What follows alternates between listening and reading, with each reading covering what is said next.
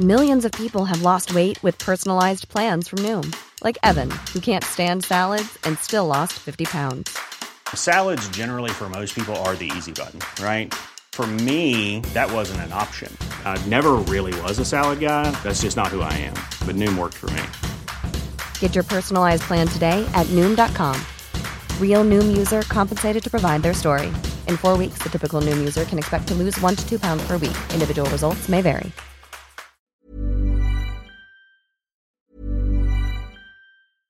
Spring is my favorite time to start a new workout routine. With the weather warming up, it feels easier to get into the rhythm of things. Whether you have 20 minutes or an hour for a Pilates class or outdoor guided walk, Peloton has everything you need to help you get going. Get a head start on summer with Peloton at onepeloton.com. Hey, I'm Ryan Reynolds. Recently, I asked Mint Mobile's legal team if big wireless companies are allowed to raise prices due to inflation. They said yes. And then when I asked if raising prices technically violates those onerous two year contracts, they said, What the f are you talking about, you insane Hollywood ass? So to recap, we're cutting the price of Mint Unlimited from $30 a month to just $15 a month. Give it a try at mintmobile.com slash switch. $45 upfront for three months plus taxes and fees. Promo for new customers for limited time. Unlimited more than 40 gigabytes per month. Slows. Full terms at mintmobile.com.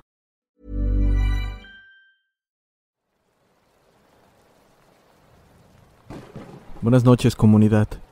En esta ocasión les traigo un tema que me han estado pidiendo bastante y que en lo personal tenía muchas ganas de tocar. Les comento que el especial 100.000 suscriptores ya está a la vuelta de la esquina, por lo que les pido estar al pendiente y sobre todo, tomarse su tiempo para disfrutarlo, pues en realidad será una sorpresa. No olviden seguir apoyando al canal dejando su pulgar arriba y suscribiéndose si aún no lo están. Eso me ayuda bastante a continuar con más y mejor contenido. Bueno, sin más que decir, pónganse cómodos y disfruten las siguientes leyendas.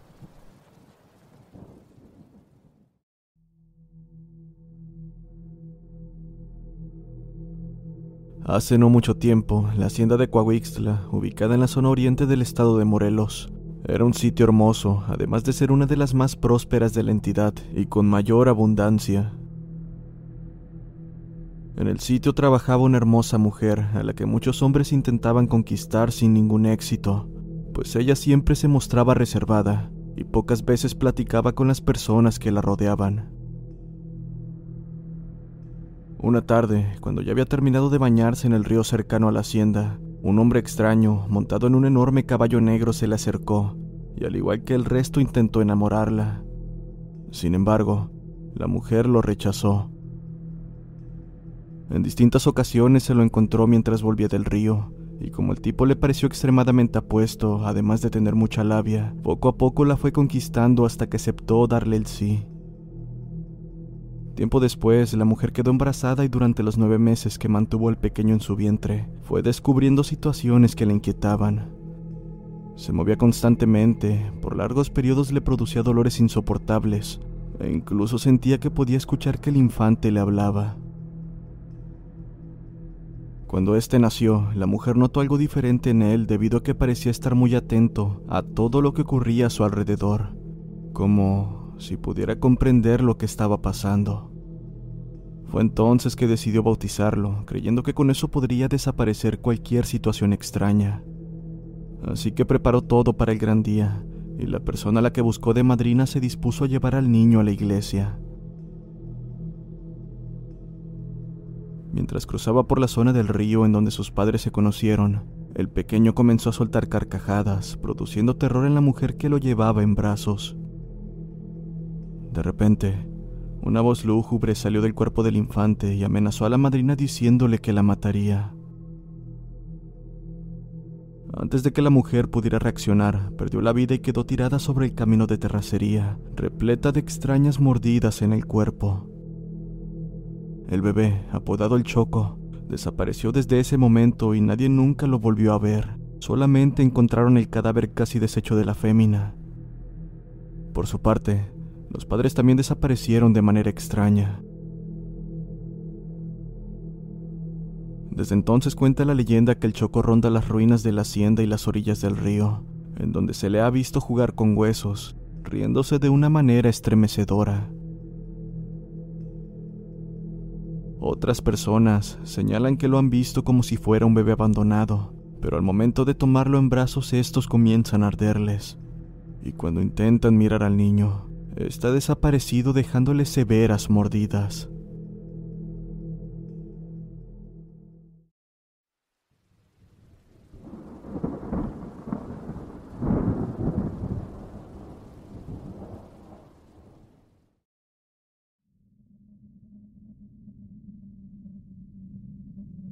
En Latinoamérica y sobre todo en las regiones del centro y el sur, es muy conocido el mito del cadejo, un enorme perro negro que anuncia la desgracia donde quiera que va.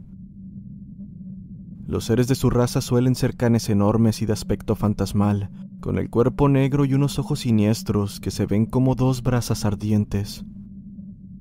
Los orígenes de esta criatura son muy inciertos, ya que dependiendo del país, la leyenda cambia. En El Salvador, por ejemplo, cuenta la historia que hace mucho tiempo Dios quiso proteger a los hombres de todos los males que los estaban consumiendo. Pero con el fin de evitarlo y celoso de sus intenciones, el diablo creó un animal que contuviera los peores sentimientos de la humanidad para atormentar a los hijos del Señor del Cielo. Este perro era el cadejo, que desde entonces se dedicó a atormentar a las personas de bien y a robar el alma de los viciosos. De acuerdo con el mito, los recién nacidos que no están bautizados también son proclives a caer en sus garras. La historia cambia al trasladarnos a México, donde los cadejos, si bien son vistos como perros que arrastran el mal consigo, no tienen un origen tan misterioso. En la zona sur del país prevalece la creencia de que existen brujos llamados nahuales, con la capacidad para convertirse en animales a su antojo. Algunos eligen la forma de aves para rapiñar cosas ajenas y a bebés que son descuidados por sus madres. Otros, las serpientes venenosas, con lo que pueden dar una herida mortal a sus enemigos. Los hay quienes eligen disfrazarse de mulas o de jumentos para poder engañar a quienes trabajan de manera honrada, y los hay que eligen convertirse en cadejos. Ellos no solo toman lo que no les pertenece y matan a los animales domésticos, también aterrorizan a las muchachas, destruyen lo que encuentran y entran a las casas sin permiso. Antes de que amanezca, acuden a la sombra de una ceiba, el cual es un árbol descrito en la mitología de los mayas, pues solo así se pueden transformar de nuevo en humanos. Los únicos seres capaces de vencer a un cadejo maligno son los cadejos blancos, animales de luz que se ensarzan en cruentas peleas con su contraparte para librar a las personas de su maligna influencia. Fuera de eso, es muy fácil saber cuándo un cadejo va llegando a cualquier pueblo. Dicho animal emana un hedor que parece al de carne pudriéndose, y cuando pasa entre las calles, todos los perros se ponen a aullar y lloriquear, como si el mismo diablo estuviese entre ellos. Si tienen cachorros, los esconden y los matan ellos mismos, pues la bestia los buscará para devorarlos. Aunque hoy en día no hay muchas personas que conozcan el mito del cadejo, en algunas partes remotas de países como El Salvador o Honduras, se dice que hay quienes han escuchado su tenebroso aullido o han presenciado su sombra espectral corriendo en medio de la noche.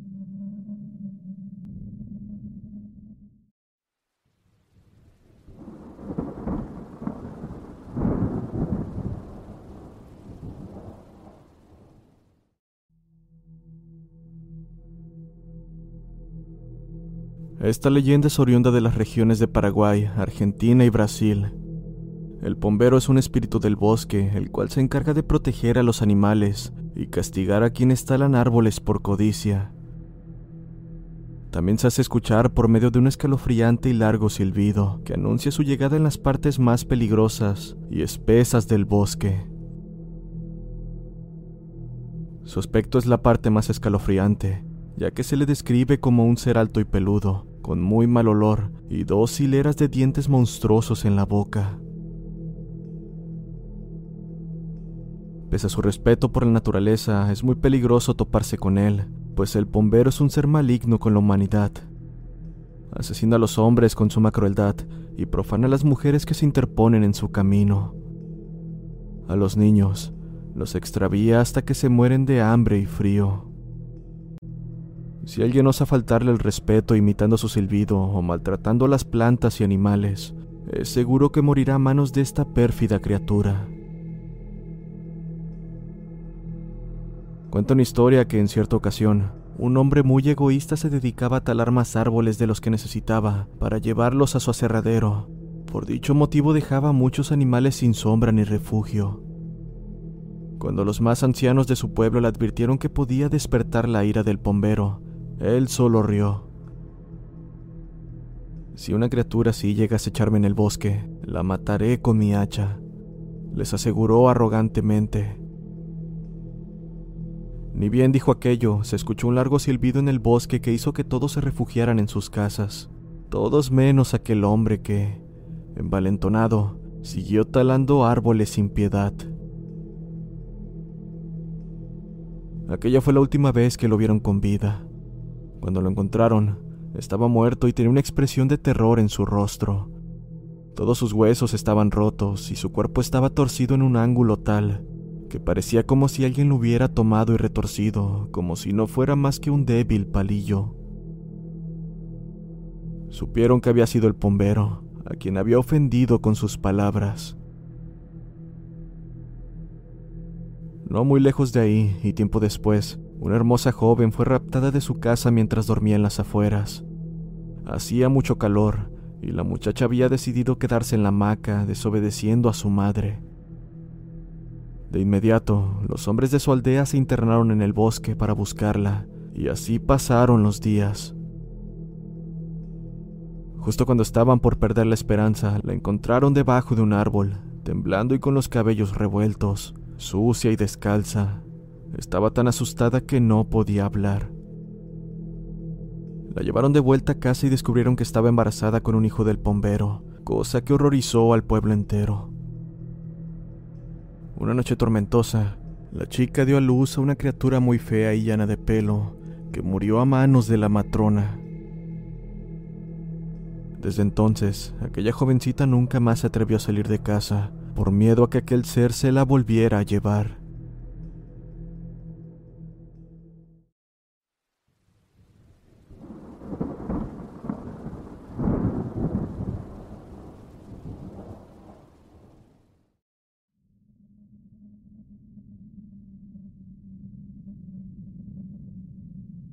El sacerdote franciscano de esta historia llevaba una vida ejemplar dedicada a servir a Dios. Era muy querido, respetado por los fieles y toda persona que lo conocía. Pero no todo era perfecto, pues también tenía enemigos que lo envidiaban y lo acusaron a la Inquisición de tener pacto con el diablo. Una noche que el padre se encontraba cenando, fue apresado sin explicación alguna y llevado a una de las cárceles de la Inquisición. Pero como las autoridades eclesiásticas no tenían pruebas para culparlo, decidieron que confesara aplicándole la tortura de trato de cuerda. El pobre padre, al encontrarse a metro y medio de altura, lo dejaron caer y lo levantaron de un jalón con dolores terribles. El padre se confesó una y otra vez inocente, por lo que los inquisidores no se conformaron y le pusieron peso en sus pies para que el dolor fuera más intenso. Pero aún así el religioso se seguía declarando inocente. Después de una prolongada y dolorosa tortura, el padre se declaró culpable de todos los cargos, entonces fue juzgado y condenado. Fue vestido con un gorro puntiagudo y un capote amarillo de lana que llevaba estampada una cruz de San Andrés rodeada en llamas. Esto para que la gente lo insultara y le arrojara cosas.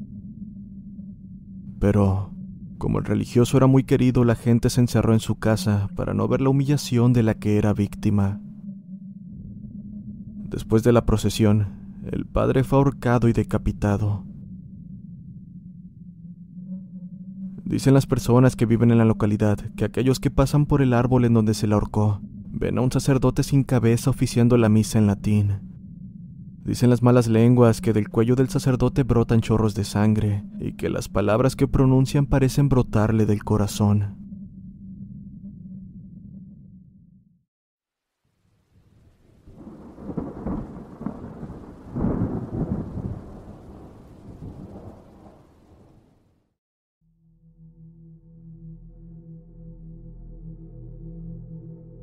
A mediados del siglo XIX surgió una leyenda entre los llaneros colombianos, y especialmente entre los venezolanos. Un hombre con un silbido espeluznante, condenado a cargar eternamente un saco de huesos, anunciaba la muerte y la desgracia todas las noches al pasar por las casas. La leyenda cuenta que un joven llanero acostumbrado a que sus padres cumplieran con sus exigencias, mimado y de mucho carácter, tenía el antojo y el capricho de comer vísceras de venado. Ese mismo día, su padre emprendió camino a la sabana para cazar y poder complacer el deseo de su hijo. En un desespero por comer y no encontrar respuesta ni de su madre ni de su padre, decidió salir a ver cómo avanzaba la casa donde a mitad del camino vio a su padre regresar con la desdicha de no haber cazado al venado. Furioso, fuera de sí y desde lo más visceral, emprendió una lucha a muerte con su padre. En plena sabana el hijo logró vencerlo, para acto seguido destriparlo y regresar a casa con las vísceras de su progenitor para que su madre las cocinara. Entre lo diferente de la cocción, el olor, el padre que no llegaba y la incertidumbre del hijo, la madre empezó a cuestionar si eran las vísceras de un venado. Al final el hijo lo terminó confesando. Lo que estaban a punto de comer eran las vísceras de su padre. Al enterarse de esto, el abuelo, lleno de rabia, lo ató a un poste para propinarle severos latigazos en la espalda que después bañaría en aguardiente. Después de eso, lo liberó junto a dos perros rabiosos, maldiciendo su existencia, condenándolo a cargar eternamente con el saco de huesos de su padre y a ser perseguido por uno de los perros. Su silbido característico es fácil de distinguir. Si lo escuchas cerca es porque está lejos, pero si lo escuchas lejos es porque está cerca. Otra de las versiones cuenta que el padre golpeó a la esposa de su hijo por considerarla una prostituta, y ésta al llegar a casa y ver la escena, como represalia lo asesinó y lo destripó. Así, el silbón persigue entonces a los hombres mujeriegos. Descrito como un hombre especialmente alto, flaco y de sombrero, que vaga por el llano venezolano silbando y crujiendo los huesos de su padre, Aparece de noche y se detiene en algunas casas, esto para contar los huesos que carga en su saco. Existen diferentes versiones de esta leyenda, sin embargo, estas son las más conocidas. Se extiende a través de Venezuela, en la región de Guaranito hasta los estados Cojedes y Barinas. En Colombia lo llaman el silbador y persigue a las mujeres embarazadas.